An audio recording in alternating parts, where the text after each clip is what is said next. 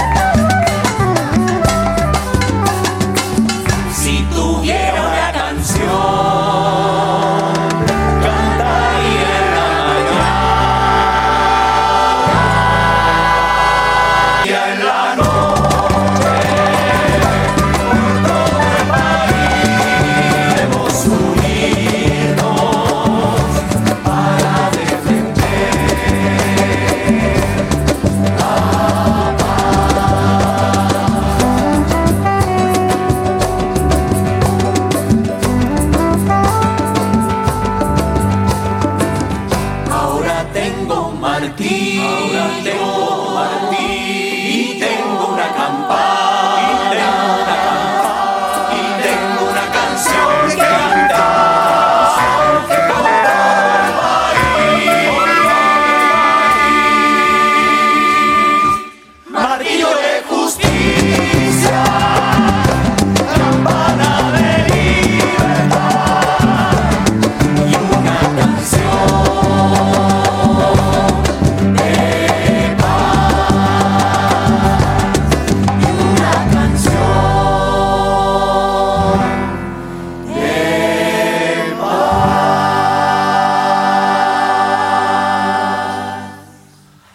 Buenos días amigos radio escuchas de Radio Web Esprit Occitanie. Estamos dando inicio a un nuevo programa en Ventanas Abiertas desde Chile en este nuevo año 2022. Este es el tercer domingo 16 de enero y en nuestro espacio de la Asociación Chile Culture et Solidarité iniciamos ventanas abiertas desde las 11 hasta el 12 y media y quizás un poco más. Pero antes de dar inicio, quiero saludar en nombre del equipo a todas y todos nuestros fieles radio escuchas para desearles un feliz 2022 que sea digno, saludable, pacífico, solidario y próspero para todas y todos. Y por supuesto, este mes traemos mucho contenido sobre Chile. Tenemos que hablar de Chile desde lo ocurrido, acontecido desde el 2019.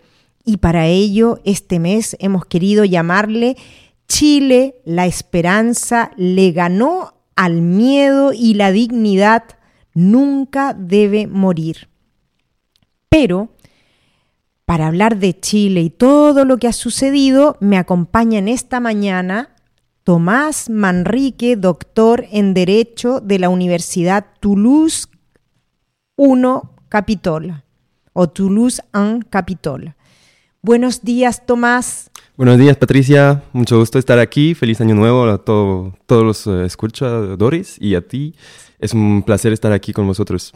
Igual para nosotros, muy feliz año nuevo Tomás y porque ya hemos compartido varios programas juntos, es un siempre un placer tenerte con nosotros. Ojalá venga siempre. con mucho placer. Muchas gracias. Y buenos días, Yves, en la técnica que siempre nos acompaña. Buenos días.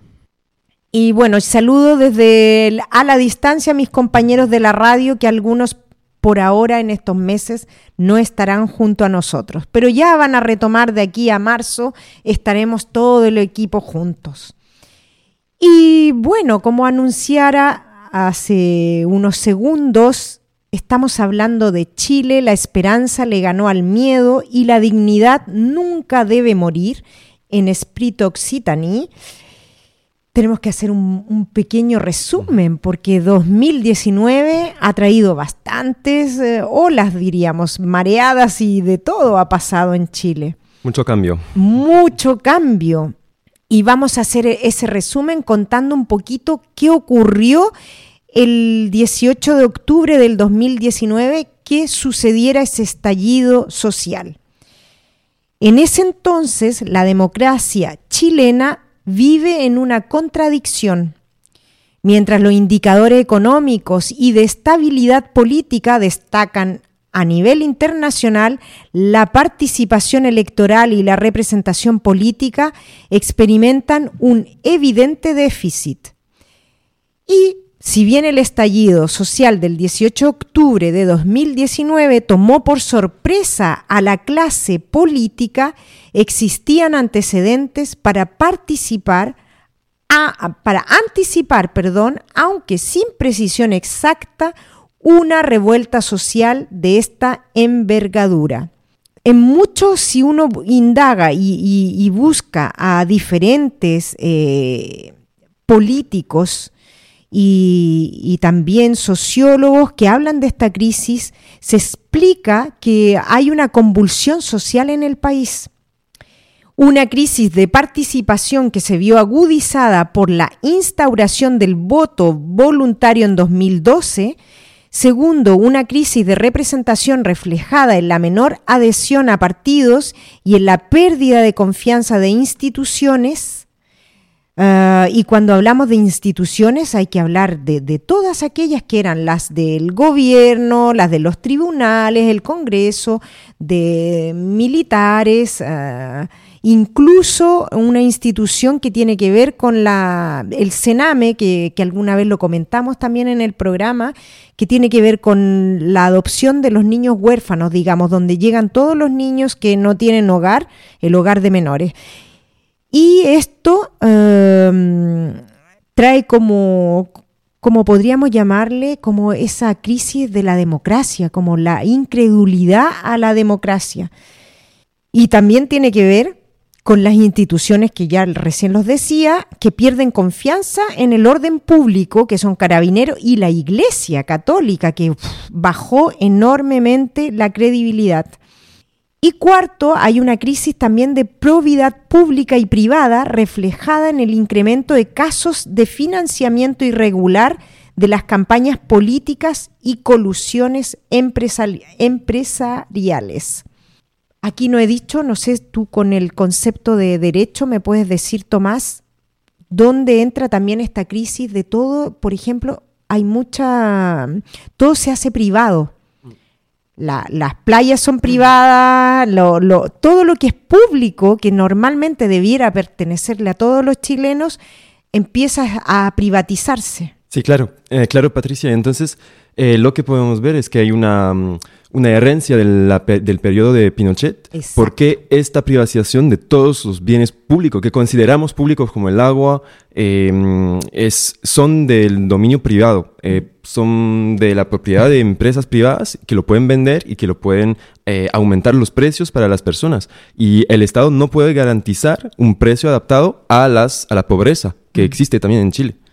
Efectivamente, y todo eso empieza como a crecer como una masa. Mm. La gente estaba realmente enojada, molesta.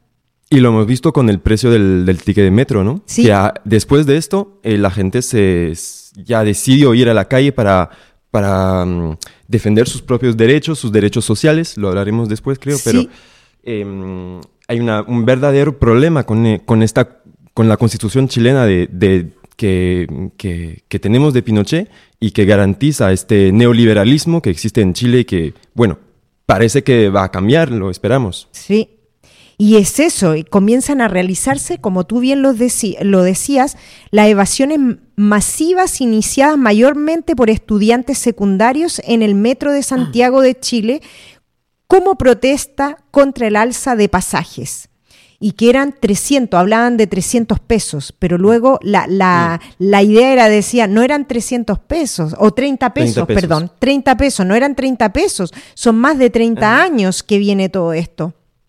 Y esto deriva al famoso y llamado estallido social o revuelta social. El factor detonante de estos sucesos fue esa alza de la tarifa del transporte público que entraba en vigor el 6 de octubre de 2019 y tras el aumento de estas tarifas, los estudiantes llaman a organizaciones colectivas y comienzan a salir y comienzan a saltar, bueno, hay muchísimas imágenes y videos donde saltan las vallas del metro, los torniquetes y rechazan este pago.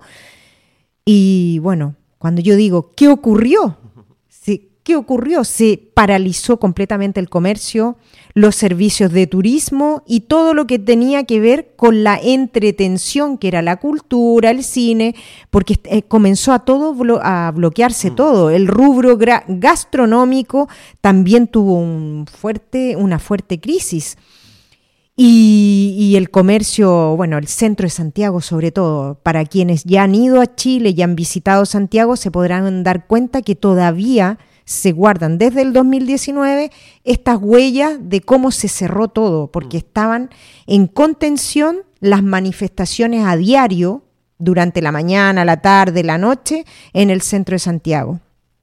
Y yo, bueno, Tomás hará un análisis mejor que yo, pero a marzo de 2021 se contabilizan más de, de 8.000 víctimas de esta violencia estatal y más de 400 casos de trauma ocular fruto del actuar, del actuar policial durante la ola de protestas iniciada en 2019. Más de mil casos de tortura y tratos crueles, inhumanos y degradantes. 34 fallecidos y 70 delitos sexuales, que es enorme, cometidos por funcionarios públicos, incluidas violaciones, abusos, desnudamientos forzados y amenazas sexuales.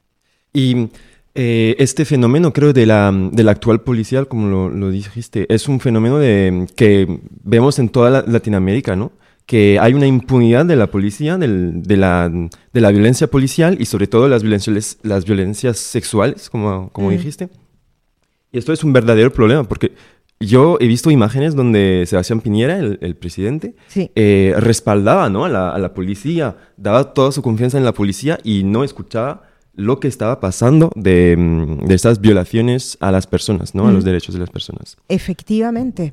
Y y lo que a mí me, me, interesó ver que lo que pasó en Chile es también bastante un fenómeno mundial, ¿no? O regional de desconfianza en, la, en el político, ¿no? Que lo vemos en Europa y lo hemos visto mucho en, en América Latina, lo hemos visto en Colombia, lo vemos en Brasil y hay va, vamos a tener otras, eh, bueno, eh, vamos a ver si el cambio que se ha dado en Chile va a también suceder en otros países de América Latina. Mm porque fue además como, como que saltó Chile y empezaron, como mm. tú lo dices, Colombia, Bolivia. Bolivia, y saltaron bastante hasta el día de hoy. ¿ah? Hay muchos que están diciendo que Chile ha sido como el ejemplo a nivel de este sí, mm. de, de, luchar por los derechos, Argentina también. Sí, y, y mm, nosotros como al internacional vemos que Chile es un país que tiene eh, una economía mm, dinámica, ¿no? Que, que, funciona, que parece funcionar bien, pero es uno, uno, de los países más, con más desigualdad de todo el mundo. Y hay eh, personas muy ricas, con mucho dinero, y mm, creo que el 1% de la, de la población chilena tiene 30% de las riquezas del país, lo que es enorme, es una, una desigualdad enorme en, en Chile. Y hay personas, como todo está privado, la, las pensiones, eh, la salud, la, salud, la educación. claro, entonces las personas que no han tenido un, trabajo, que han tenido un trabajo, pero no se pueden pagar eh, un sistema de salud, no se pueden pagar eh, su después del retiro, después de, de, trabajar. Entonces, hay un, este problema, lo hemos visto en la, en la, la, juventud, ¿no? Es la juventud más que se ha levantado, pero es un problema que todo el mundo vive de desigualdad y de, de, mm, desigualdad económica en, Chile. Sí, y como bien lo dices tú, es, em, es tan importante el, el, destacar eso de, de, esta desigualdad que, que, ah, que comenzó a ser como, a saltar como una violencia además. Y de hecho, gracias a estas revueltas que lo vamos a conversar después, empezaron a suceder los retiros de AFP, que es la administradora de fondos de pensiones para jubilarse, que eso lo veremos después, qué ocurrió con esta revuelta social, qué es lo que trajo, porque trajo bastantes eh, cambios, a pesar de que muchos chilenos estaban muy descontentos al final, porque decían que Santiago quedó horrible, que hubo mucho más de mm, como de, gente que iba solamente a hacer daño, que no le interesaba realmente, que era mentira, que no querían trabajar, que pasarse en la Alameda, en la llamada Plaza Dignidad, que se reunían todas las noches, todas las tardes, y que yo tuve eh, la ocasión de ver en el 2019 porque viajamos a Chile y, vimos en directo qué es lo que sucedía y cómo llegaban los carabineros, como se les llama ya, la fuerza pública, a violentar lanzando, lanzando de todo.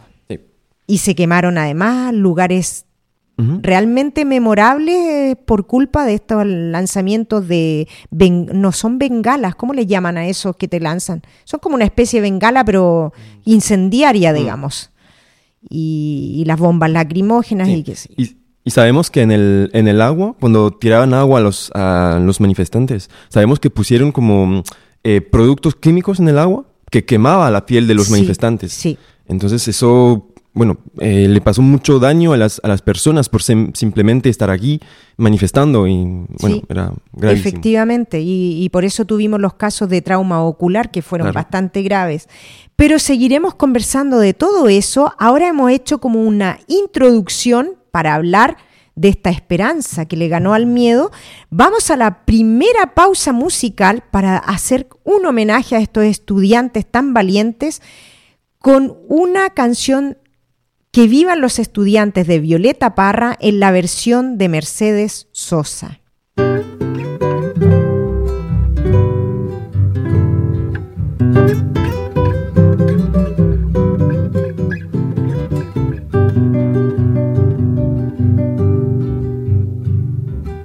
Vivan los estudiantes, jardín de nuestra alegría. Son aves que no se asustan de animal ni policía. Y no le asustan las balas ni el ladrar de la jauría. Caramba y zamba la cosa, que viva la astronomía. Gustan los estudiantes que rugen como los vientos cuando le meten al oído sotanas y regimientos, pajarillos libertarios igual que los elementos. Caramba y zamba la cosa, que viva lo experimento.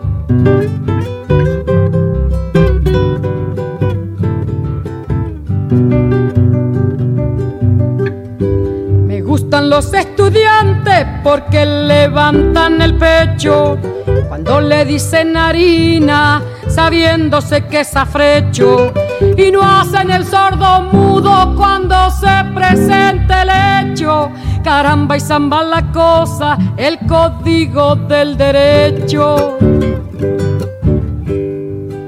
gustan los estudiantes porque son la levadura pan que saldrá del horno con toda su sabrosura para la boca del pobre que come con amargura.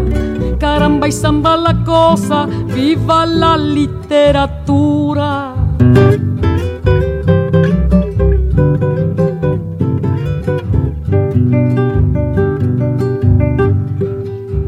Los estudiantes que marchan sobre la ruina con las banderas en alto para toda la estudiantina. Son químicos y doctores, cirujanos y dentistas. Caramba y zamba la cosa, vivan los especialistas.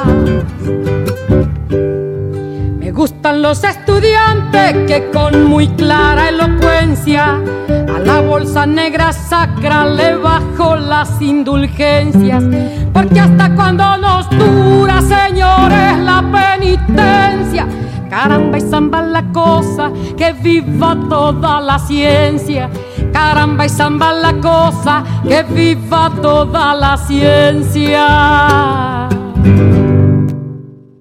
Y continuamos en Espíritu Occitaní en Ventanas Abiertas desde Chile, aquí en Toulouse, desde la Mesón Occitana, con nuestro tema de hoy, Chile, la esperanza le ganó al miedo y la dignidad nunca debe morir. Bueno, Tomás, ya hemos hecho esta introducción. Al principio contamos qué ocurrió en el 2019 para todos los sucesos que, que vinieron después. Y vamos a pasar rápidamente a hablar un del proceso constituyente y del plebiscito del, 2020. Durante todas estas manifestaciones, todas las peticiones que hubo, se llega al acuerdo del 15 de noviembre de 2020 que da inicio al actual proceso constituyente. Involucró un plebiscito de entrada el 25 de octubre de 2020, que yo también subí a, a votar a París. Fuimos masivamente mucha gente fue a votar y que producto de la pandemia normalmente, o sea, sí, se retrasó, pero igual ocurrió. Y esto significó el triunfo de la opción apruebo por un uh, apruebo convención constitucional. Eso fue un contundente, como se dice, 78,27% de la población votó por este apruebo constitucional. Luego se llevaría a cabo la elección de las y los 155 convencionales y el 4 de julio la instalación del órgano constituyente.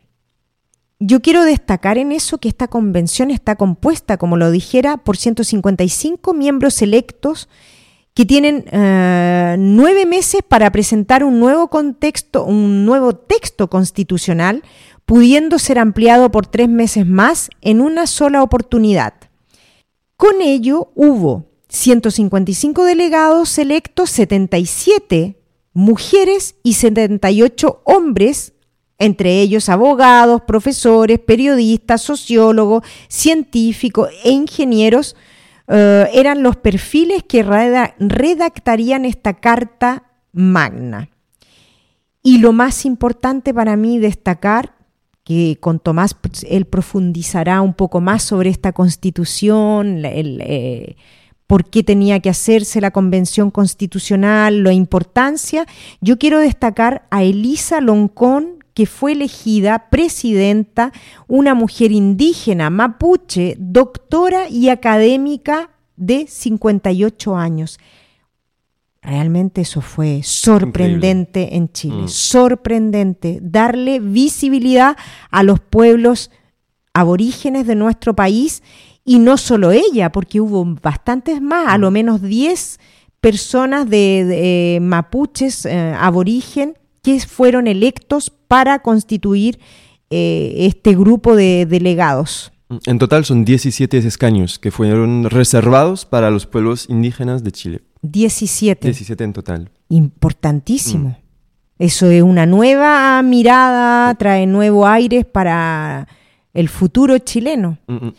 ¿Y qué, podemos destacar de esta convención constitucional? ¿Cuál, eh, si puedes darnos en la parte de leyes? Gracias, Patricia. Es que, bueno, eh, como lo comentábamos eh, justo antes, la, mm, el cambio constitucional para Chile era, es un símbolo muy importante porque sabemos que después de que, bueno, al final de la dictadura de Pinochet, hizo aprobar una constitución que entró en vigor en 1981 pero cuando llegó la democracia, los partidos se acordaron para conservar esta constitución. Entonces la constitución actual es como un símbolo ¿no? de esta dictadura, de la, de la herencia, y como que continuamos en este, mm, con, con esa herencia eh, mm, de la dictadura y con el neoliberalismo también que está inscrito, eh, escrito en esta, en esta constitución.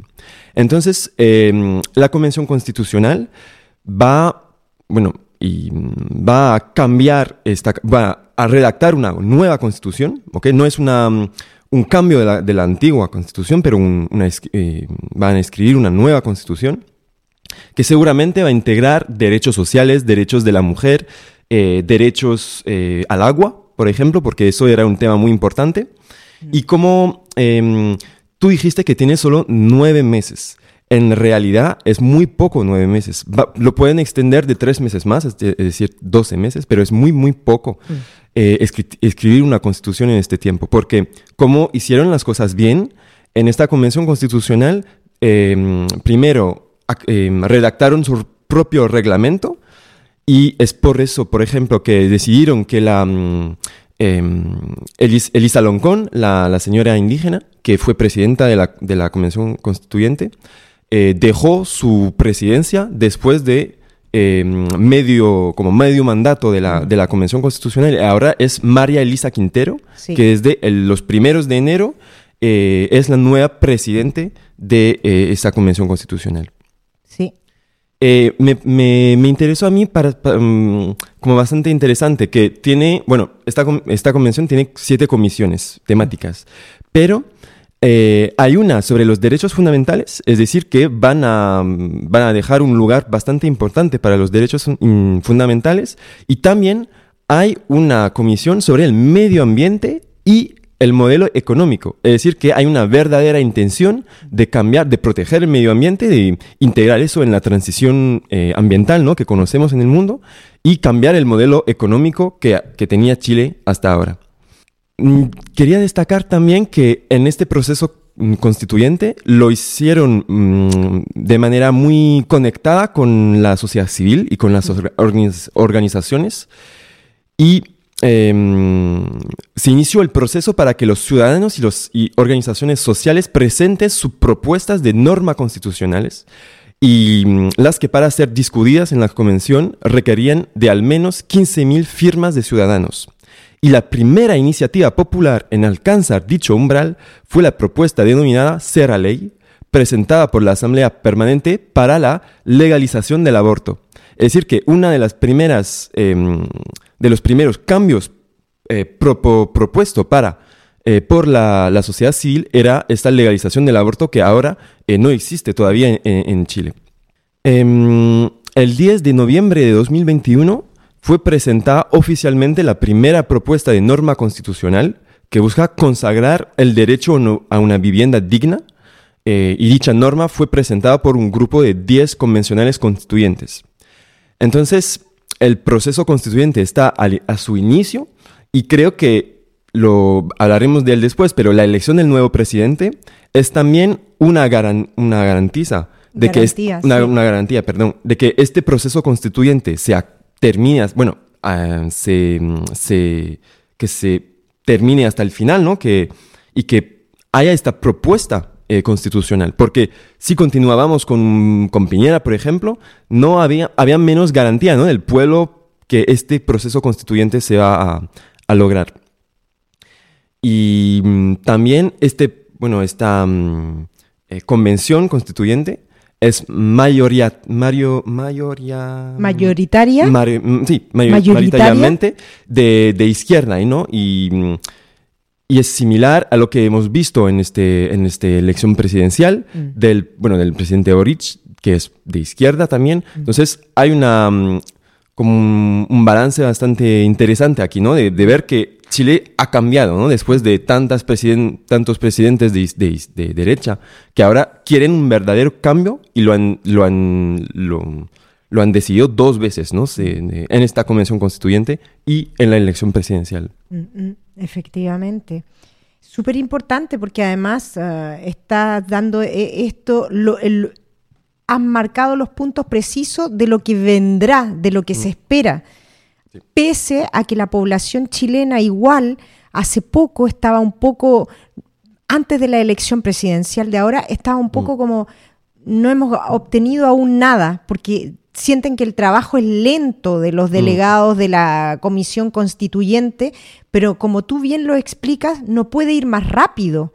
Exacto, y no puede, y, y yo creo que es lo que está viviendo Chile ahora es un verdadero cambio sistemático, ¿no? Porque yo tomo el ejemplo francés, por ejemplo, cada presidente nos, quiere, mm, nos presenta programas que va a cambiar todo ahora y todo, pero no, no se puede cambiar todo a corto plazo, ¿no? Lo tenemos que hacer de manera sistemática y, es el proceso en el que Chile em, empezó para cambiar de verdad su sistema jurídico y su manera de em, pensar cómo el Estado va a ayudar a su población y, a restablecer los derechos fundamentales, y los derechos sociales al agua, a la salud, mm. que la gente ha padecido mucho en las décadas, ¿no? En las últimas décadas. Sí, y los pueblos aborígenes, que también están incluidos ahí fuertemente. Es, un, es, un, señal muy importante también. Y, veremos si una, esta representación de los pueblos indígenas se va a consagrar también en las nuevas, en el nuevo Congreso que se va a crear, mm. porque mm, al final las nuevas, esta nueva constitución va a crear nuevas instituciones y no sabemos por el momento cómo van a ser compuestas, cómo van a, a, trabajar y ahí todo se puede imaginar y podemos imaginar que una representación de, las, de los pueblos indígenas se puede garantizar en este nuevo Congreso y el nuevo Senado chileno.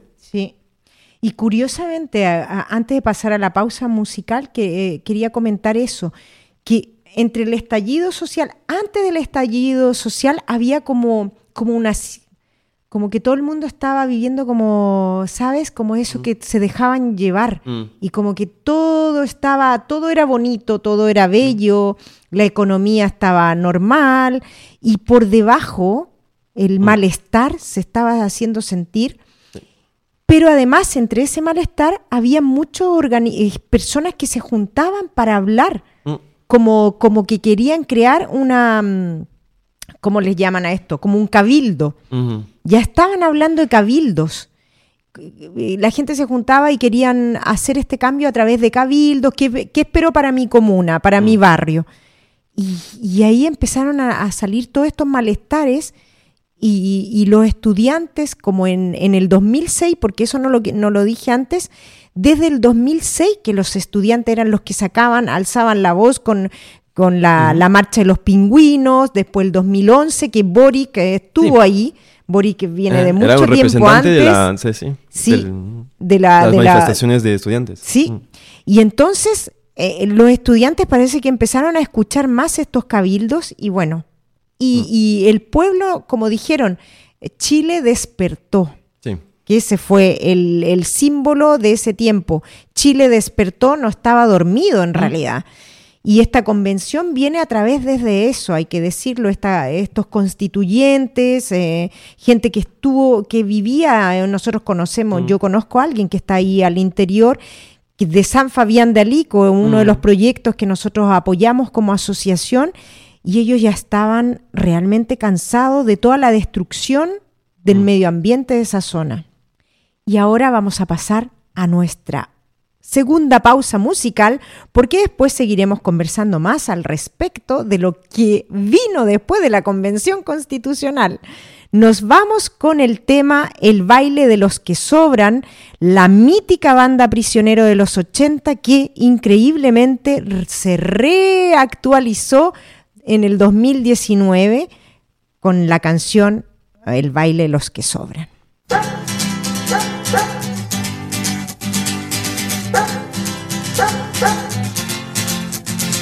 Es otra noche más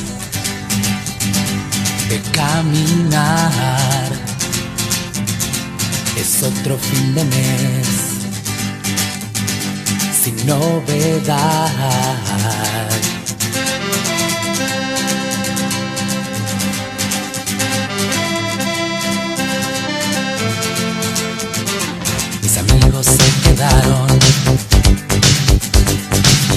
Que tú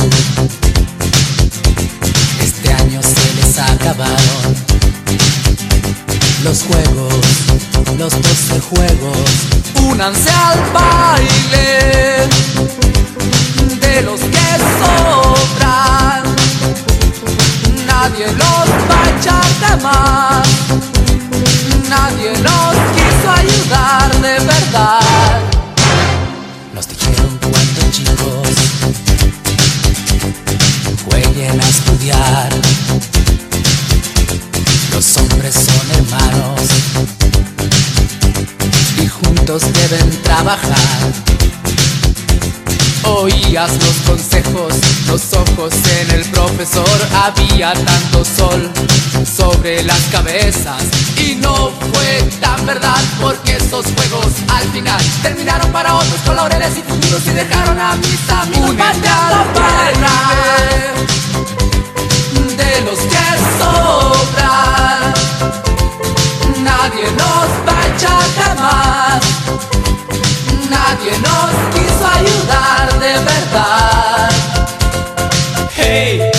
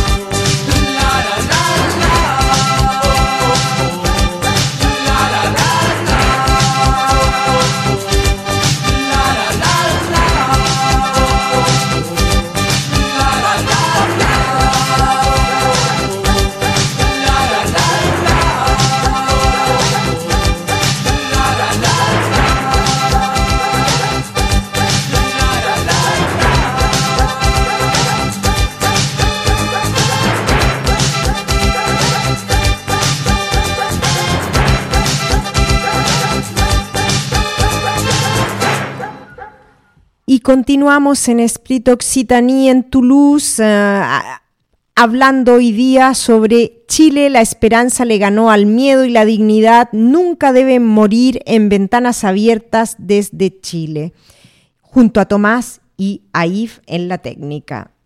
Bueno, yo solamente ahora un punto bien importante lo acontecido desde, desde 2019. Con esto de la pandemia, todo esto hay que decir que esta pandemia lo que hizo fue silenciar las manifestaciones públicas, porque los chilenos seguían todos los días saliendo a manifestarse a la Plaza Dignidad y en Santiago sobre todo y, en Concepción y las regiones más grandes, digamos, las ciudades más grandes, se continuaban con estas manifestaciones y la pandemia como a nivel mundial nos trajo desde el 2020 varios, uh, varias molestias, porque nos evitó seguir reuniéndonos y en Chile la gente comenzó, uh, esta crisis económica comenzó a ser mucho más fuerte y bueno, estaban muy preocupados porque nacieron las ollas comunes, la gente comenzó a ayudarse en los barrios como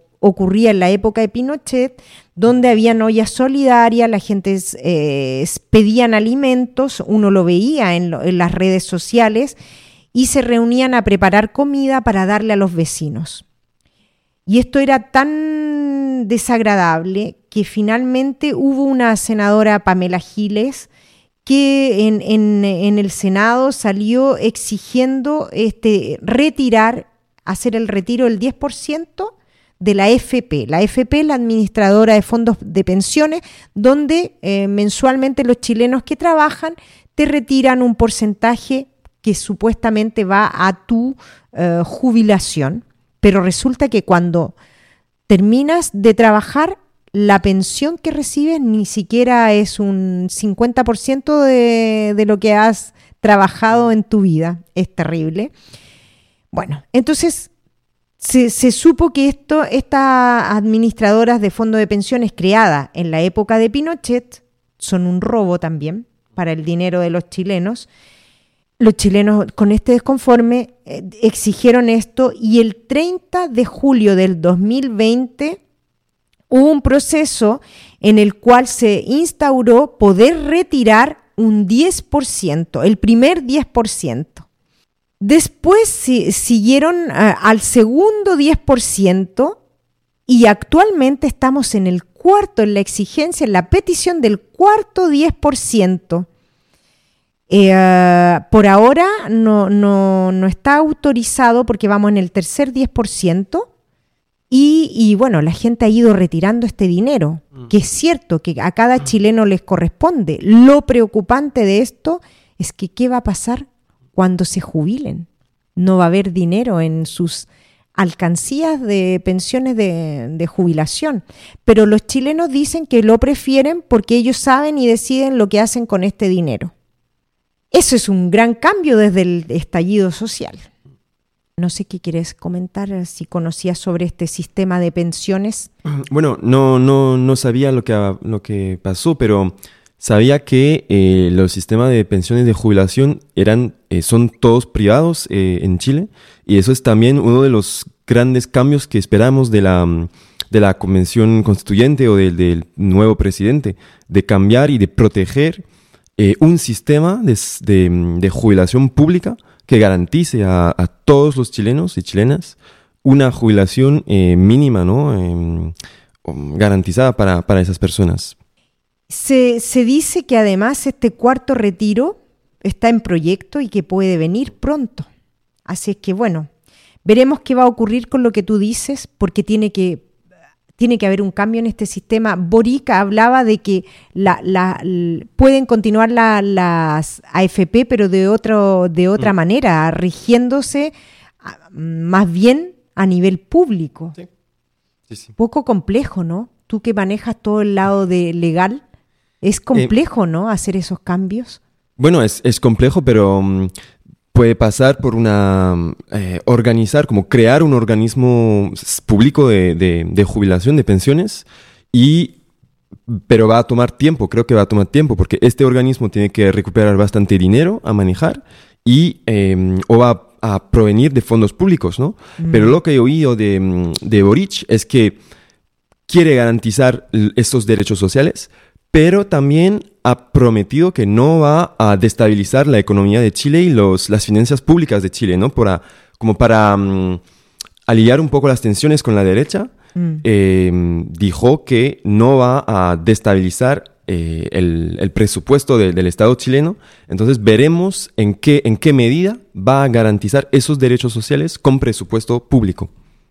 Súper importante. Tendríamos que hablar en unos próximos programas sobre eso. Con mucho placer. Sí, y ahora entonces vamos a, hablar eh, respecto a qué pasó después con las elecciones presidenciales, cómo vino toda esta, esta marcha haciéndose eh, escuchar entre Cast, entre Boric.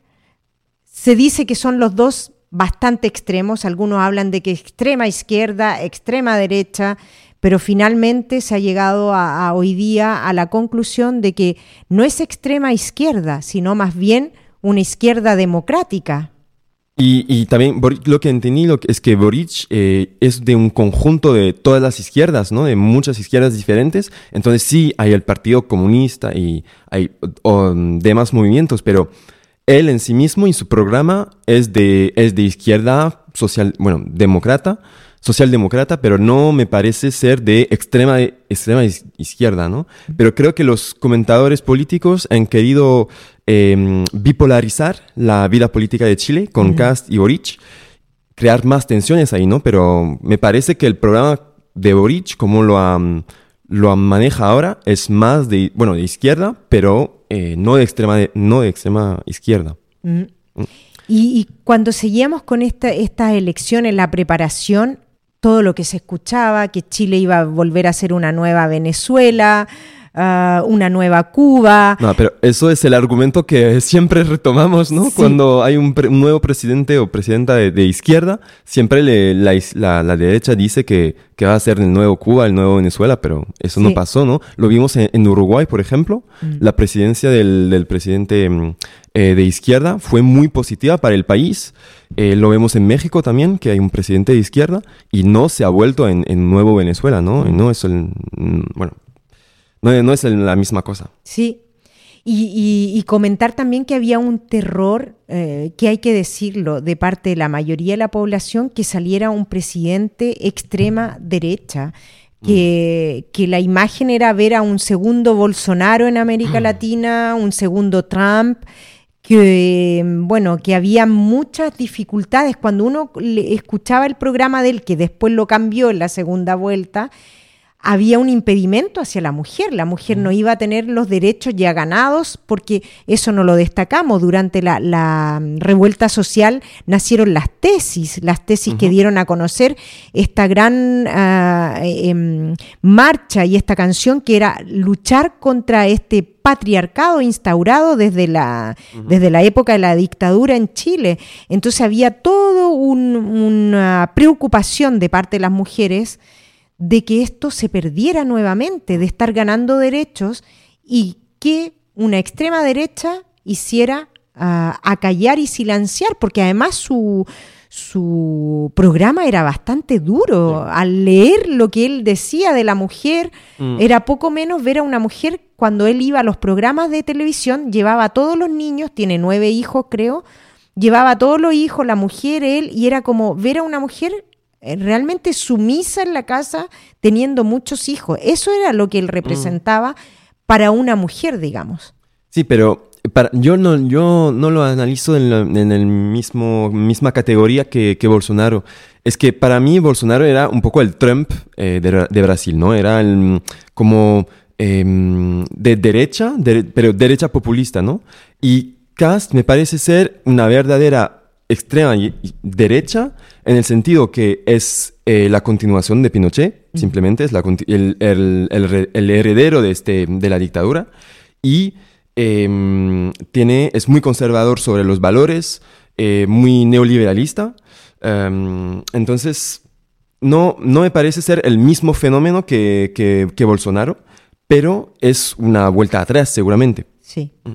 y luego Boric, que presentaba como algo mucho más liberal y que no había contemplado ciertos puntos que los chilenos querían escuchar. Entonces, en ese momento, antes de llegar a, a la segunda vuelta, la cosa estuvo muy compleja, hubo mucha preocupación y llegó un minuto cuando tú veías los programas, porque yo desde aquí que estaba en Francia seguí toda la, después de la segunda vuelta empecé a seguir todas las intervenciones que tenían y yo empecé a preocuparme porque se le estaba dando demasiado poder a Cast mm.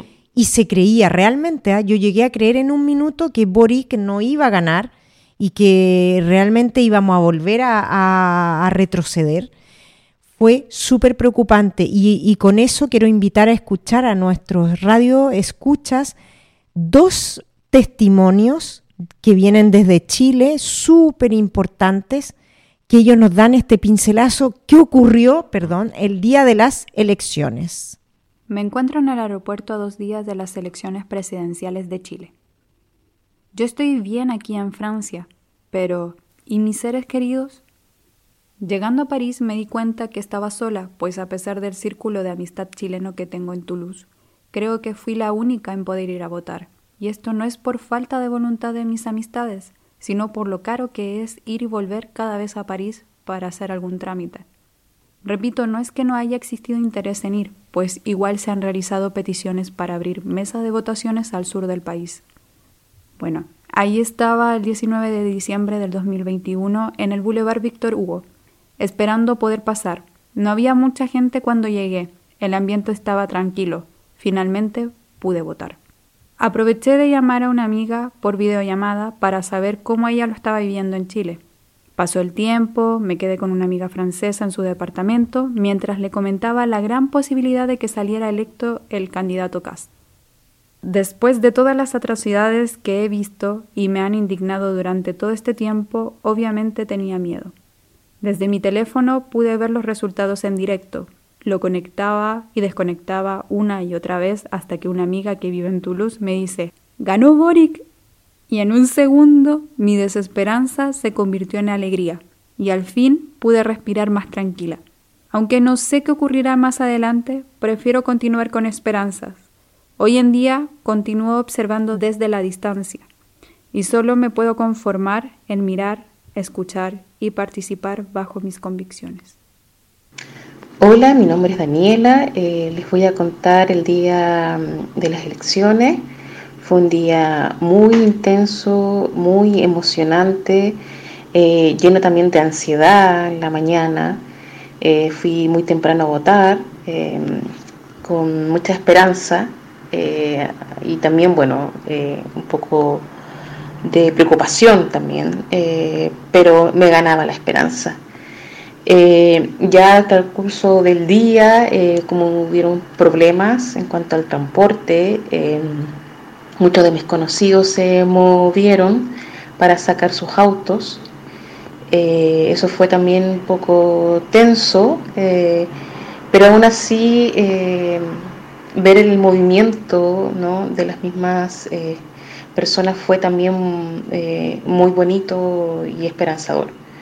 Eh, finalmente en la tarde, ya eso de las 7, cuando ya se manejaban ya las cifras, eh, ya hubo un poco más de alivio em, y ya finalmente se dio el triunfo a Boric y, y ya salimos a la calle. Salimos a la calle con mis amigos que estábamos reunidos y fue muy bonito la celebración, eh, estar con muchas personas reunidas, familia, niños. Eh, el registro fue muy bonito y muy aliviador también, ¿no? porque había mucha tensión, eh, pero fue bien, bien lindo la celebración.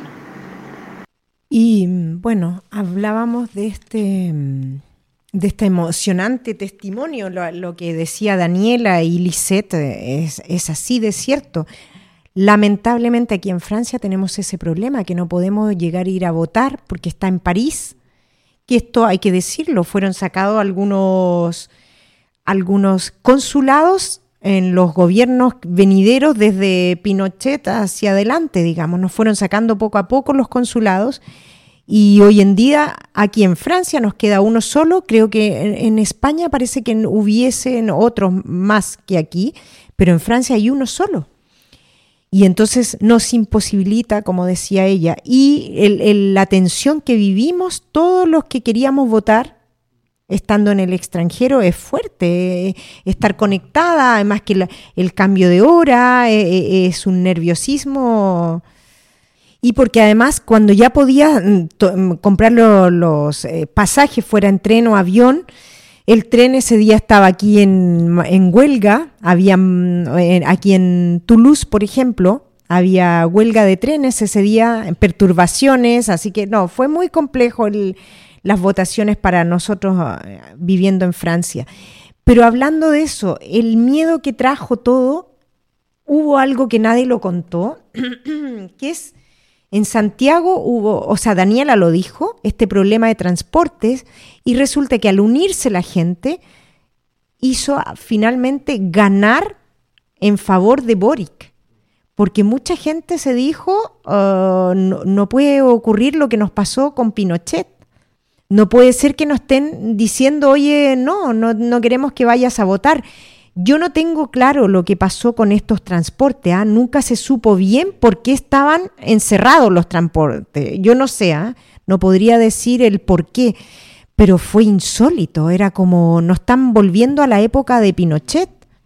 Y la gente se unió, muchos salieron. Ah, se puede decir que en las regiones, en las comunas más privilegiadas de Santiago, eso no se supo porque siempre hay transporte, es cómodo, están más cerca, pero los que viven a, las comunas más alejadas, y, en, y creo que hay regiones también que sucedió lo mismo, no podían movilizarse.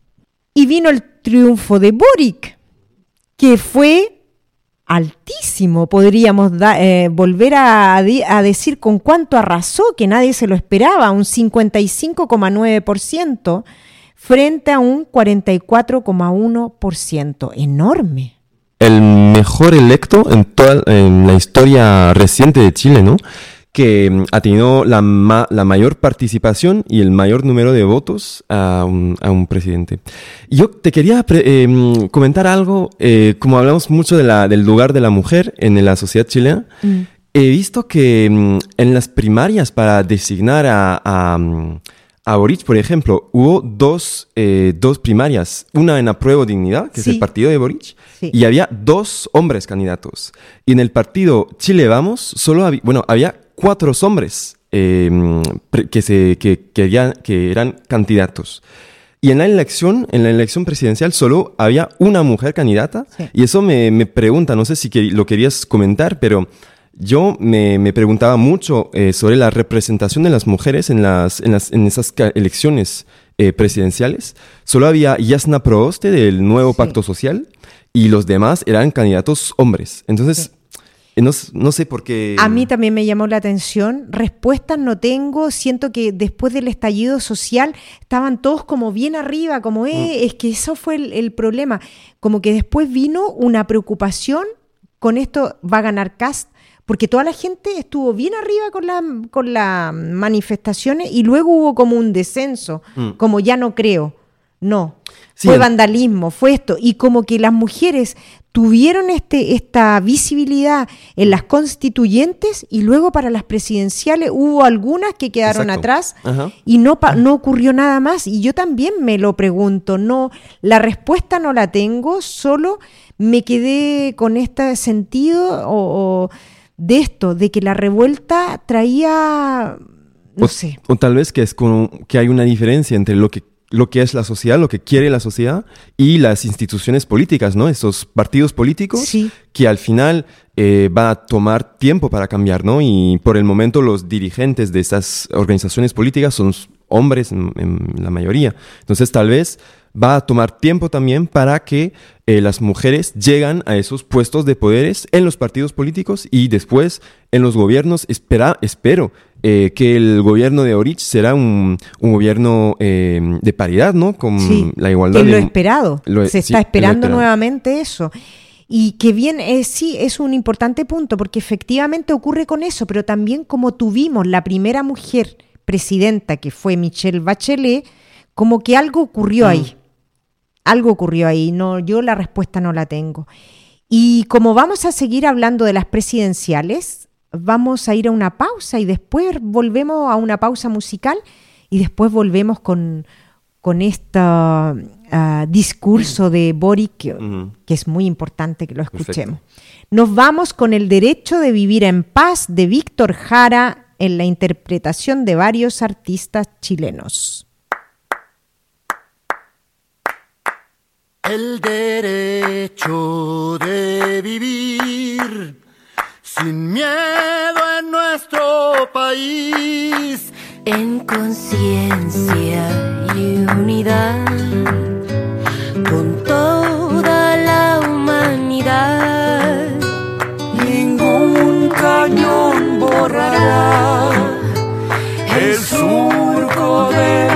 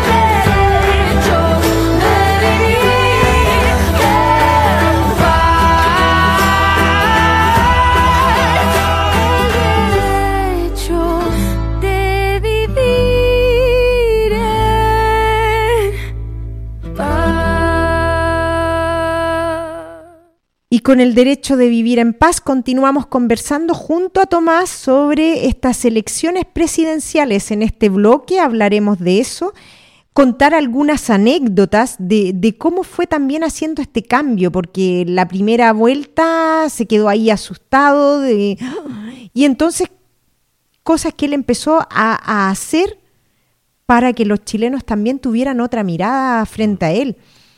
Voy a contar una anécdota que es interesante. Es primera vez que un presidente, además con lo joven que él, que es, tiene 35 años, eh, tuvo un desafío el domingo 18 de julio del 2000, no, no sé qué, es, bueno, 2021 puede haber sido, em, en el cual una periodista del Canal 13 le hizo un desafío de subir a un árbol emblemático en Magallanes, en el Colegio de Votación en Magallanes, trepar el árbol y, lo hizo, y en realidad, y al final era como la mítica frase esta, ah, venceremos y será hermoso.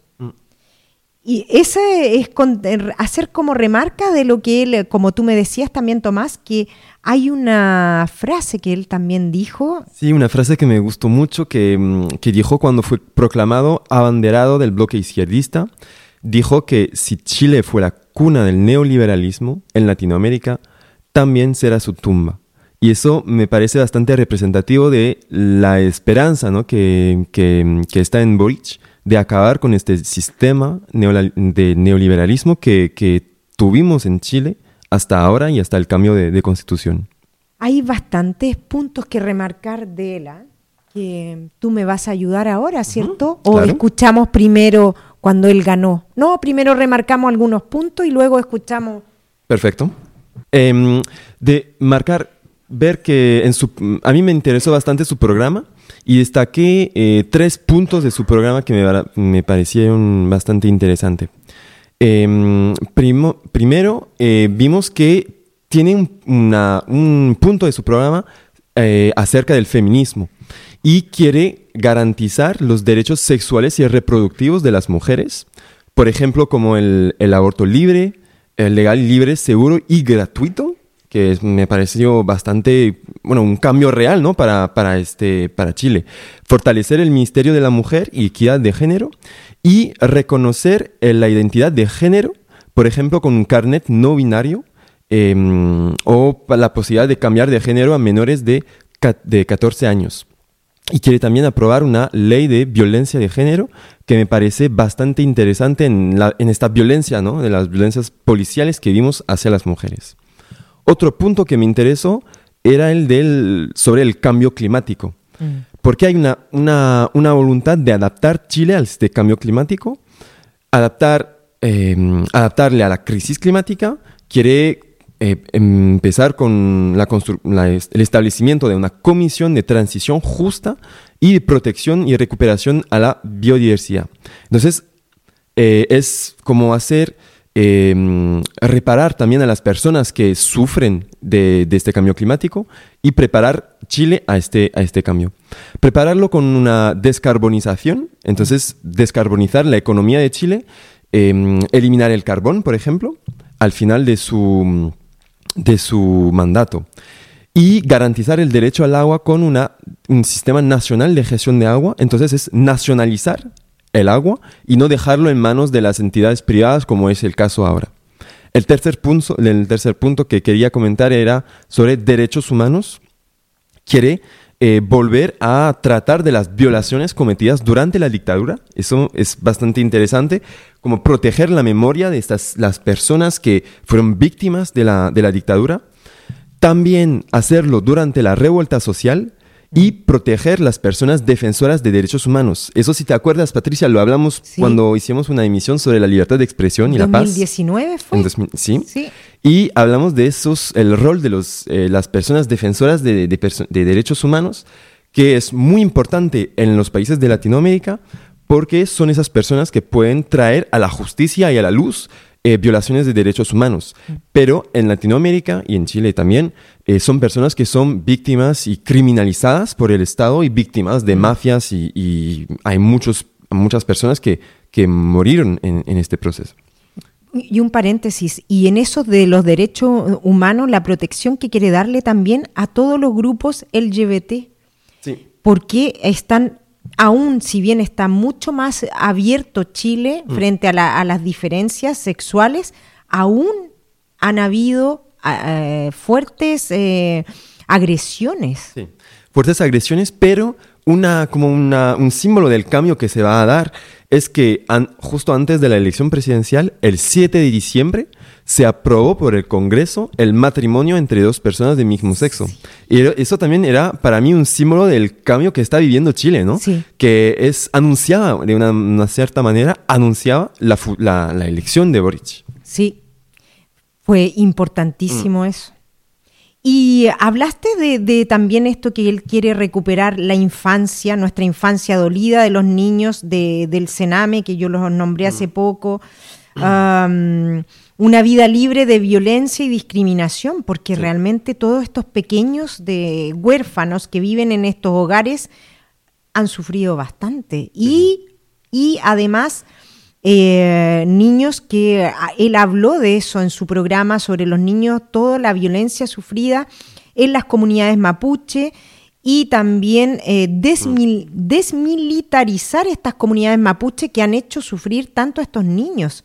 Que eso tampoco se dice mucho a nivel internacional. Exacto. Pero estos niños mapuche hay muchos Mm. que están con bastantes problemas psicológicos por causa de estos militares que pasan Mm. en aviones y llegan y lanz- y bueno, llegan tirando balazos y estos niños eh, han sufrido bastante.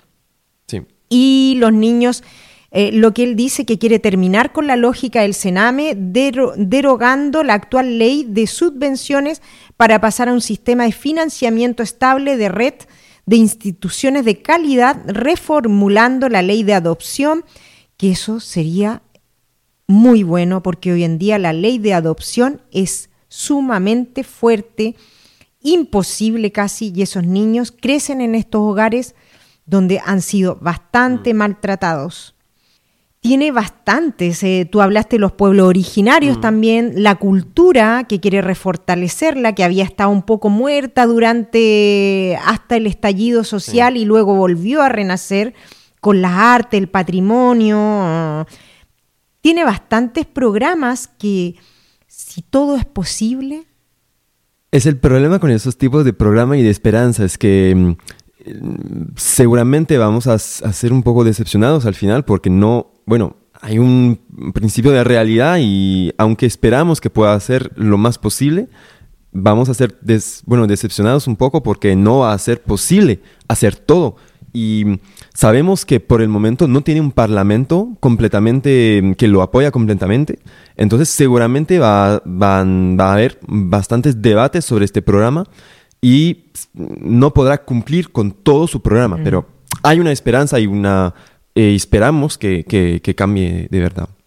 Y ahora yo quiero invitar a nuestros amigos a escuchar breves eh, extractos del discurso de Gabriel Boric, que fue tan potente el día que ganó. Mm, mm. Contar antes de eso que subió la valla tal como los estudiantes quisieron ah, decir no al aumento de la tarifa del transporte. Había tanta gente que tuvo que saltar una valla, pasar por la gente y para ello, para la, g- mm, digamos, los periodistas todos dijeron, este es el símbolo mismo de lo que vino con el estallido social al verlo saltar de esa manera. Buenas noches, Chile.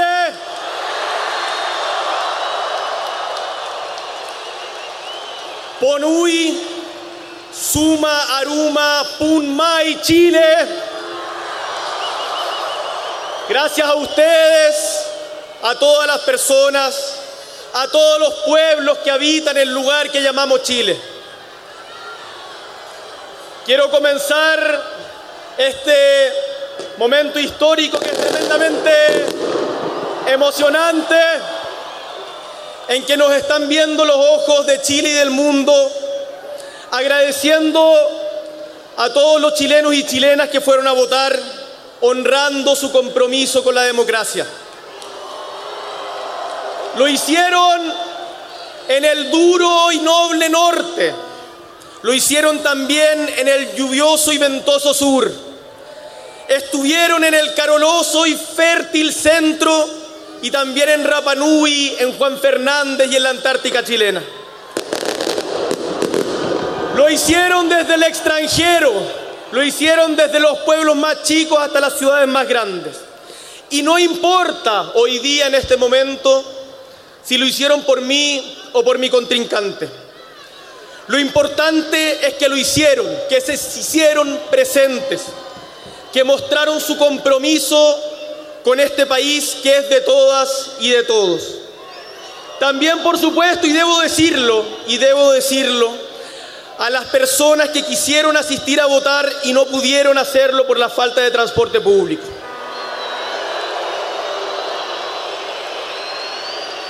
No puede volver a ocurrir que en un día tan importante, tan relevante como este, se prive a la gente, por los motivos que sean, de ejercer su derecho a voto. También quiero agradecer a quienes hicieron posible esta hermosa campaña, miles de independientes a lo largo de todo Chile, organizaciones sociales que vienen años luchando por un Chile más justo y digno, a los partidos que nos acompañaron, a todas las personas que las últimas semanas se han organizado de manera autoconvocada, desde Arica a Magallanes, desde Puerto Williams a Bisbiri. Esta campaña desbordó todas nuestras expectativas y se tuvo que levantar de esa manera para poder alcanzar este triunfo categórico. Y este mismo compromiso que han demostrado durante estos meses, les quiero decir que no se debe agotar en una elección. Este mismo compromiso y entusiasmo será necesario durante todos los años de nuestro gobierno, para que todas y todas podamos sostener el proceso de cambios que hemos empezado a recorrer paso a paso. Quiero agradecer con especial énfasis a las mujeres de nuestra patria, que se organizaron por todo el territorio para defender los derechos que tanto les ha costado alcanzar. Hemos llegado hasta acá con un proyecto de gobierno que puede sintetizarse en pocas y simples palabras.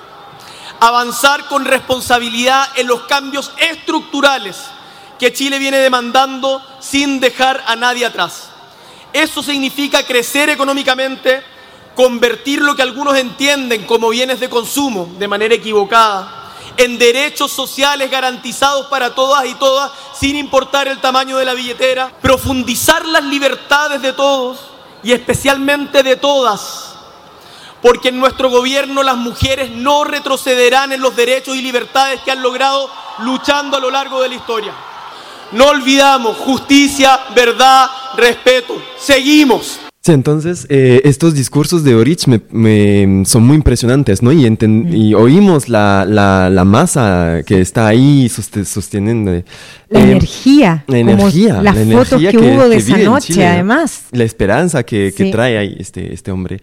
Era Eh, una fiesta, perdona que sí. lo diga, que es importante decirlo, fue Sí, una fiesta, fue una luz mm, y, y por eso el título de nuestro programa de hoy, Chile venció a la muerte, al miedo y le ganó, la esperanza ganó.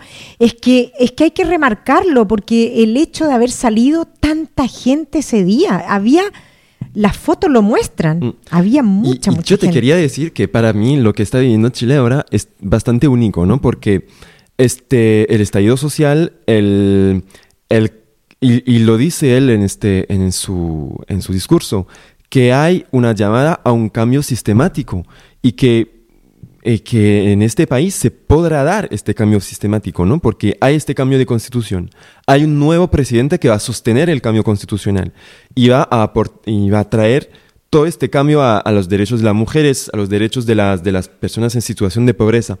Entonces, y es una situación, una coyuntura que no vemos en otros países. Y también creo que es un cambio también importante para América Latina en su conjunto, porque por primera vez las seis principales economías más grandes de la América Latina y que representan el nue- nove- 90% de su PIB podrían estar gobernadas por presidentes progresistas. Lo son ya Argentina, Chile, México y Perú. Y tendremos que esperar unos meses para confirmarlo cuando se den las elecciones de Brasil y Colombia, en las que todo indica que ganarán Lula da Silva y Gustavo Petro. Mm. Entonces, esto me, me parece interesante en, la, en el momento eh, histórico en que se sitúa esta elección, porque eh, se va a dar en toda América Latina y tal vez este Gabriel Boric y los demás presidentes de, de América Latina puedan ser una luz eh, en el- la escena internacional para cambiar, eh, sobre todo lo espero yo en el cambio climático, por ejemplo, en las diferentes conferencias, para que cambie la situación en, en- en este, en este tema. Ujú. Pero em, yo lo veo así, no sé Patricia si tú lo, lo, lo- lo ves también, pero este momento único en que se sitúa Chile ahora con este proceso constituyente y este presidente que va, que va a apoyar el cambio, que va a apoyar el cambio estructural y que está tan esperado ¿no? por, por, la, por la, la población. Sí, que estaba pensando en lo que tú estás diciendo, ese cambio, y además que él mismo está hablando hoy en día, porque lo está haciendo, un presidente que deje los pies en la calle y anda en la calle en estos tiempos. Desde que hizo la campaña eh, para ganar realmente, que empezaron a salir a, a todas partes, a todas las regiones, se ganó a la gente del norte que estaban bastante indecisos. Eh, yo creo que sí, que hay un... Yo tengo esperanza y como digo, espero que, que haya un apoyo, que tenga un- una buena comisión. Porque si esa comisión no existe, no es una buena comisión, como tú lo dices, podemos quedarnos muy decepcionados. Son cuatro años solamente, además. Sí, sí, son cuatro- solo cuatro años y mm, por eso te digo que el programa es tan amplio y, el- y la esperanza del, del cambio es tan, es tan amplia que no va a poder hacer todo lo que, lo que se quiere, pero em, mm, a pesar de que no, no, va, no va a poder hacer todo, creo que este momento en el que em, vamos a cambiar de constitución y va a ser el primer presidente en la nueva constitución chilena. Sí. Entonces va a dar el, como el, el inicio de este proceso, va, va a marcar los primeros pasos y dar el... va a ser una referencia para los demás presidentes de después. Mm. Y también puede ser que será electo de nuevo, ¿no? Después, como hemos visto que Michelle Bachelet fue, hizo dos mandatos. Sí. Esperamos tal, tal vez que, que él lo podrá hacer también en el, en el futuro. Mm. Y de, y de puntos que estábamos dando relevantes que, que para mencionar cuando hablábamos de por qué no hubo más candidatas mujeres, Mm. pero hay que destacar que Isquia Siches, un médica, fue la, la jefa de campaña de Boric. Fue ella la que posicionó realmente a Boric a, a lo que hoy Mm. día llegó, que es súper importante destacarla. Luego también, eh, con lo que tú mencionas, eh, él recibe su mandato y hay, hay algo como anecdótico también en el que cuando él era estudiante de la, de la universidad y estaba como presidente de, lo- de las juventudes, es comunista, yo creo que fue presidente de las juventudes comunistas él y lideraba y salía en las manifestaciones, las marchas y todo. Resulta que pidieron una conversación en ese tiempo, electo sí también Piñera, Sebastián Piñera, actual presidente, y él los rechazó, los dejó esperando. Y hoy día se dice, la vuelta de la vida va a tener que ser él el que le coloque la banda presidencial. O sea, son, son situaciones sumamente simbólicas para guardar a, a largo plazo. Y es, sí, es el presidente de los símbolos, ¿no? Lo, lo hablaste de este árbol. Sí. Y mm, creo que, va, que as- así va a marcar muchos símbolos de progreso en la historia social de, de Chile. Sí. Mm. un presidente con 36 años que va a tener al momento de ser electo, un presidente que va a asumir con sus dos ah, amigos que eran los que iban siempre en las protestas juveniles, Camila Vallejos y Giorgio Jackson, los tres rechazados por Sebastián Piñera en su, en su primer mandato y al que él va a colocar la banda, el presidente del árbol que dijo ganaremos y esta victoria será hermosa, el presidente que va a asumir la nueva constitución y eh, con un eh, también con la nueva ley del matrimonio eh, eh, homosexual, podemos decir, de las diferencias. Eh, ¿Qué más? ¿Qué más podemos Va, destacar? va a ser el, el presidente más joven en ejercicio en el mundo. Entonces también eso es como el símbolo ¿no? de la, de la, de la ju- cómo la, la juventud se levantó en Chile y está al poder ahora, como Sí. 30, tiene 36 años, es muy joven para ser presidente y va a ser el, uno de los más eh, presidentes jóvenes en el mundo. Mm. Entonces creo que lo vemos en Chile y analizamos la, la, situación chilena, pero mm, creo que es también una, una señal para todo el mundo. Eh, en Francia tenemos las, las elecciones presidenciales en, abril. En, abril. Sí. Y mm, cuando vemos aquí la situación de la izquierda, por ejemplo, hubiéramos querido ser en la situación de Chile en este, en este sentido, en el que em, no hay este movimiento de juventud en, en Francia, no hay este esta luz no, no, lo, no la vemos. Mm. Estamos en un, en un, debate entre la extrema derecha y el, el centro derecho, bueno, y no vemos esta esperanza em, de progreso social y económico como, como lo Chile y América Latina lo están viviendo. Entonces, va a ser muchos símbolos y esperamos mucho. Entra en el cargo, asumirá el cargo a partir del 11 de marzo de 2022. Tal vez como a los 100 días después podremos hacer otra, otra emisión para analizar los 100 primeros días del, presidente Boric, ¿no? Sí, y qué importante además, me estás haciendo recordar que ayer, ayer o antes de ayer, perdimos el litio. El, el gobierno que se está yendo mm. lo pasó a manos de privados y Boric, ah, hoy día el presidente Boric, está muy molesto porque tendrían que haberlo esperado a él para hacer esas votaciones. Sí. Porque él siempre lo dijo, que eso tenía que pasar a manos públicas y no privadas. Y hoy día se dejan a dos empresas que van a hacerse cargo de los recursos de este litio, dos empresas privadas. Mm. Entonces, eh, yo creo que esto va a ser, va a traer eh, em, repercusiones graves a nivel de estos productos nacionales que estamos perdiendo, pero espero no sé cómo en eso de leyes tú me puedes aclarar. ¿Es que un nuevo presidente puede hacer un cambio si lo ha dejado el antiguo presidente, que desgraciadamente aquí en Chile, o sea, en Chile se espera mucho tiempo para que asuma el presidente. Mm. En Francia, como sabemos, a los tres o cuatro días, una semana después, ya asume con todo el nuevo mm. presidente, ¿no? Em, veremos em, si es...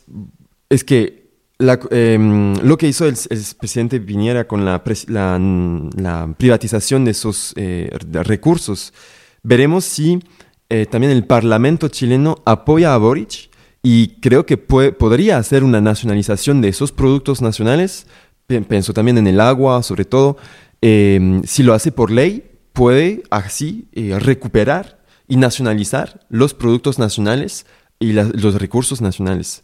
También el cambio de constitución va a ser un, un cambio importante porque hasta ahora, por ejemplo, el agua puede ser privatizado, pero cuando va a entrar en vigor la nueva constitución y que la nueva constitución dice que el agua es un bien público y no puede ser privatizado, pues todos los contratos de privatización eh, son contrarios a la constitución, ¿no? Y tienen que ser eh, anulados o como cambiados. Importante lo que estás marcando, porque en definitiva pueden haber ahora cambios, pero si la nueva constitución decide a que eso no ocurra, pueden volver a, rehacer todo eso. Sí, imagino que sí. Ah, es, que imagino que eh, la, hay muchos lobbies ¿no? del sector privado y de la economía que, que intentan que el, el, gobierno de Piñera, que sigue todavía, eh, les haga el más favor posible antes de que Boric entre en, el puesto eh, presidencial. Pero con la nueva constitución creo que puede cambiar muchísimas cosas, porque si dicen que el agua es público, que eh, tal recurso, la salud es pública, etc., el Estado va a tener que asumir estos cargos, pero todo lo que era privatizado antes tendría, va a tener que cambiar. Mm. Pero imagino que veremos lo que pasa con la nueva constitución, pero imagino que van a ahí vas, vamos a tener un nuevo referéndum para aprobar la constitución. Después eh, lo tiene que validar, creo que el Congreso tiene que lo validarlo. Y em, creo que vamos a tener un, periodo transitorio, ¿no? Para que se pueda poner en vigor eh, plenamente la nueva constitución.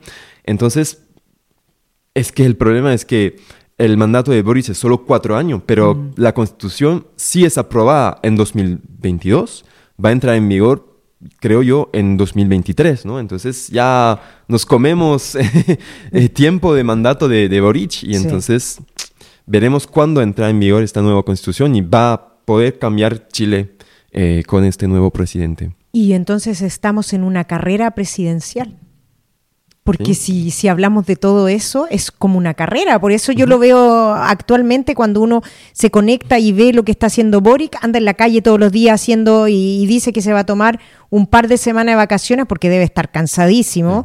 Y volverá el 11 de marzo Mm. asumiendo que va a Sí. ser, también va a ser bonito ver esta, este cambio de mando. Vamos a tener que, en- como tú bien dices, 100 días después, hablar de todo esto. Sí, y, y no tenemos que olvidar que, bueno, a- eh, después de la, de la primera vuelta, el- de la segunda vuelta, fue apoyado por todas las fuerzas de izquierda, ¿no? Y casi todas las fuerzas eh, políticas de Chile. Entonces, imagino que va a tener que hacer compromisos también en la formación de su gobierno.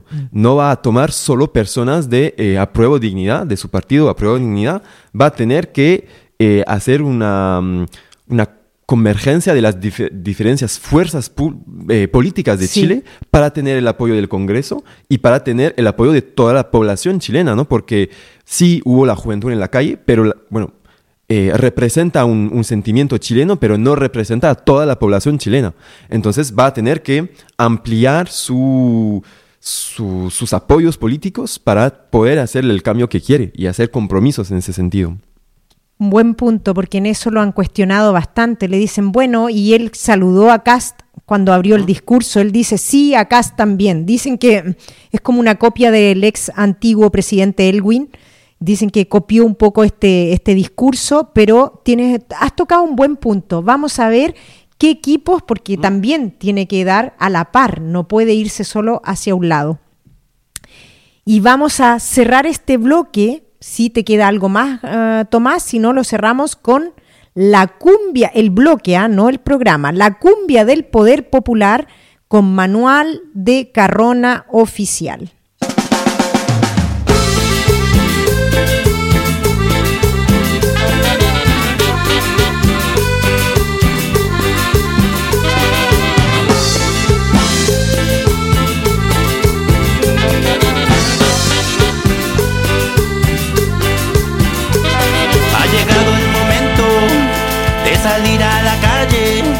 Y reclamar los derechos que le niegan al pueblo.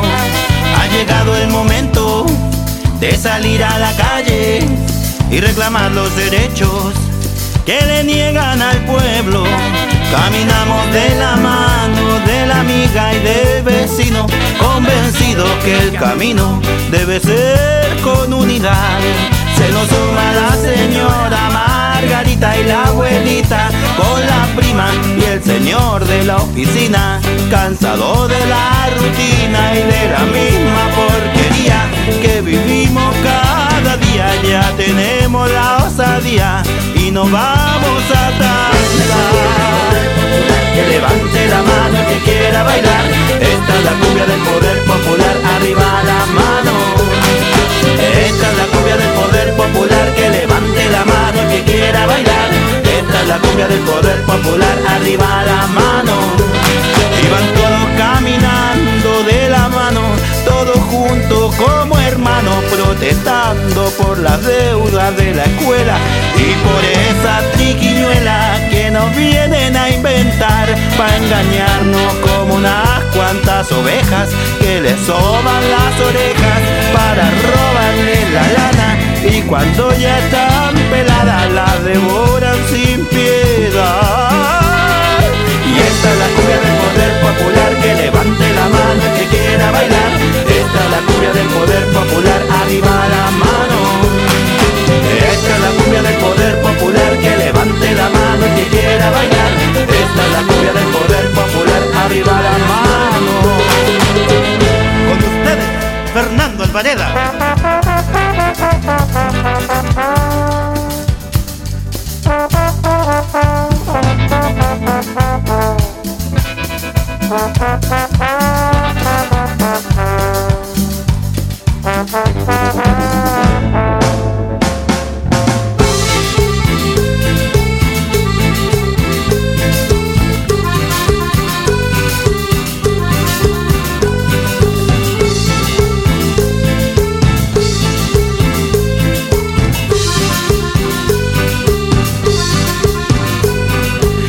esta es la cumbia del poder popular, que levante la mano el que quiera bailar.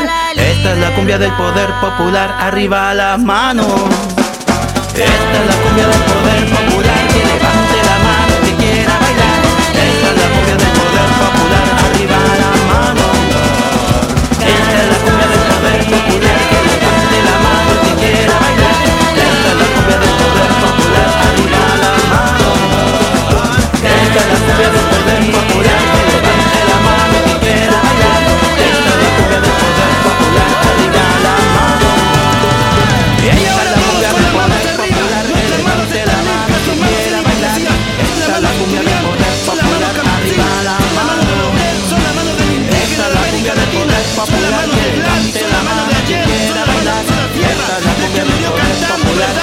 arriba las manos. Manos abiertas para alcanzar las estrellas.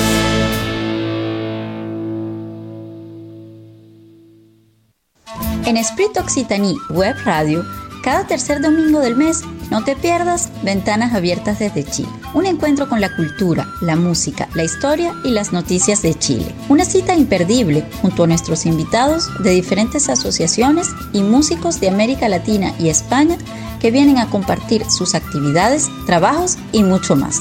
Puedes encontrarnos en diferido en nuestro sitio web, así que en Spotify, Google Podcast y iTunes. Ventanas Abiertas desde Chile un espacio de la asociación Chile Culture et Solidarité en partenariado con la asociación Wave Travel Art. Te esperamos. Y continuamos en Esprit Occitanie, aquí en Toulouse, en Ventanas Abiertas desde Chile, con nuestro programa de hoy que hemos dedicado a Chile.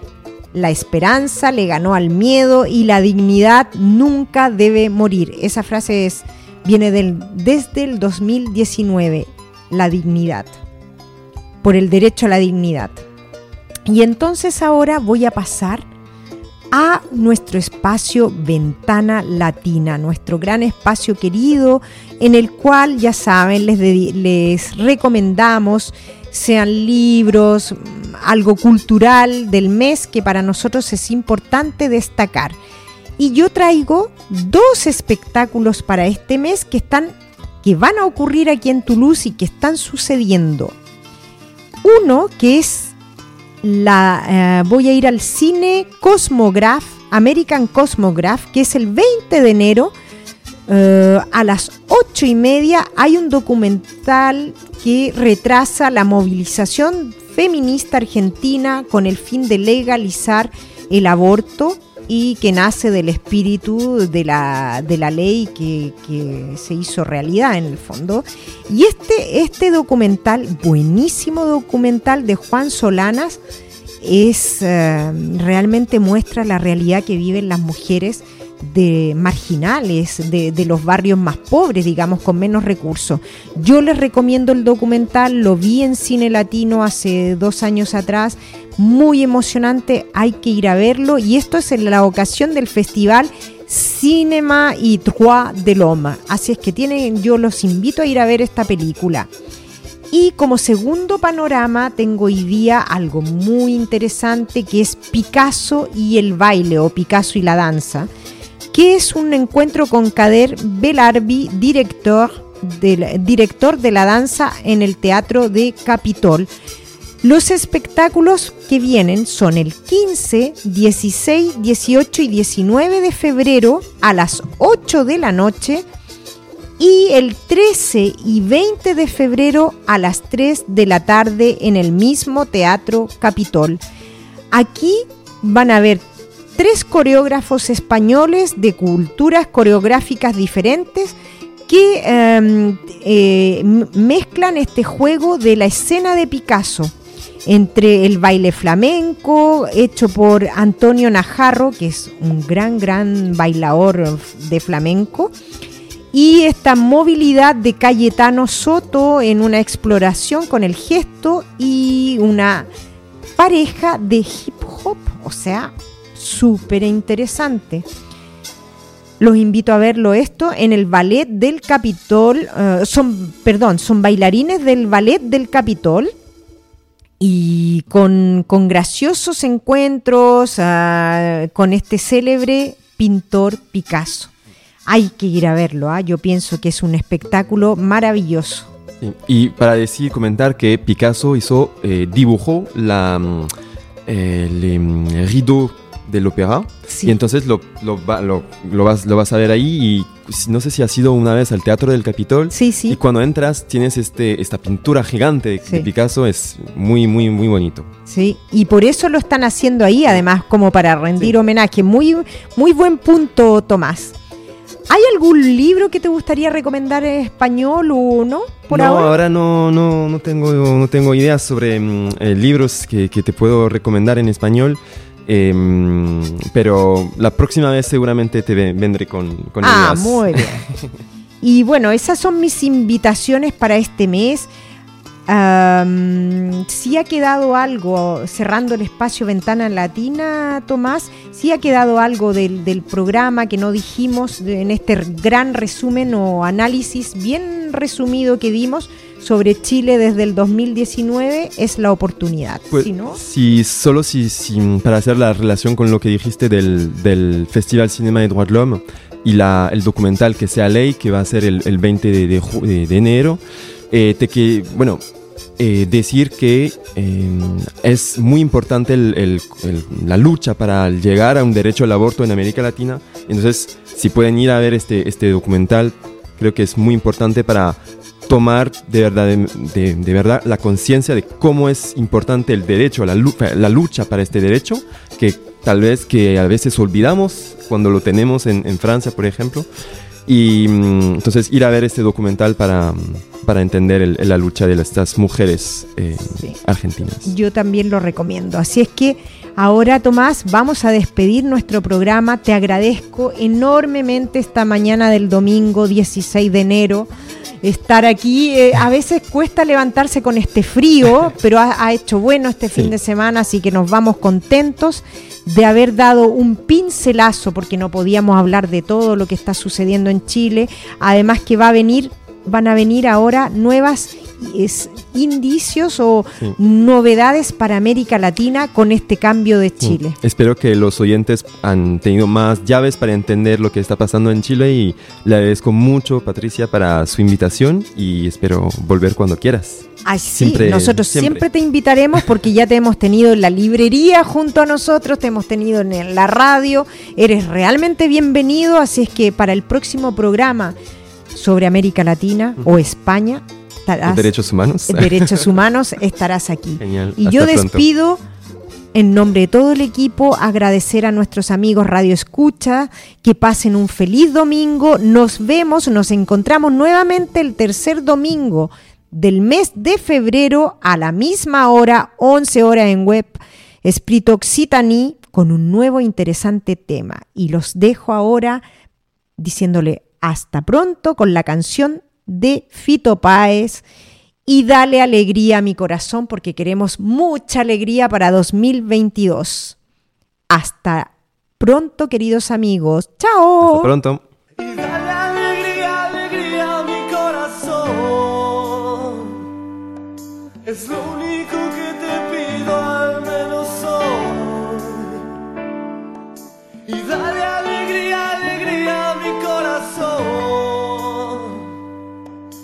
Afuera se irá la pena y el dolor.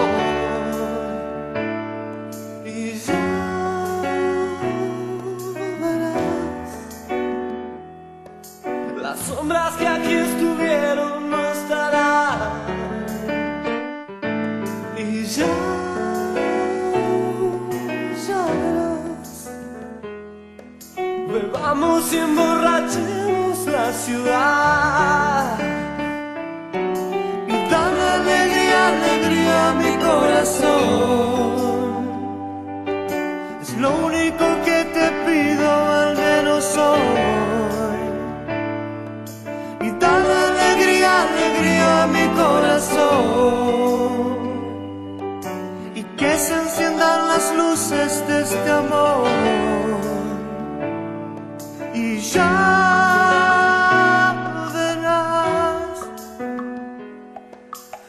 se transforma el aire del lugar.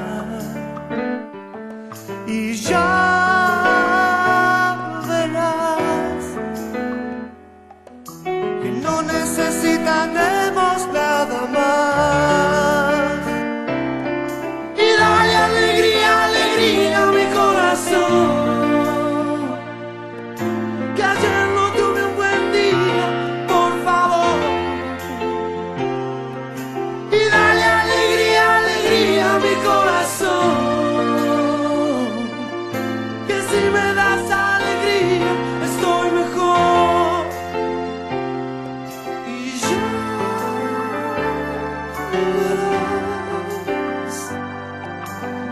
Ya que estuvieron no estarán. Y ya verás que no necesitaremos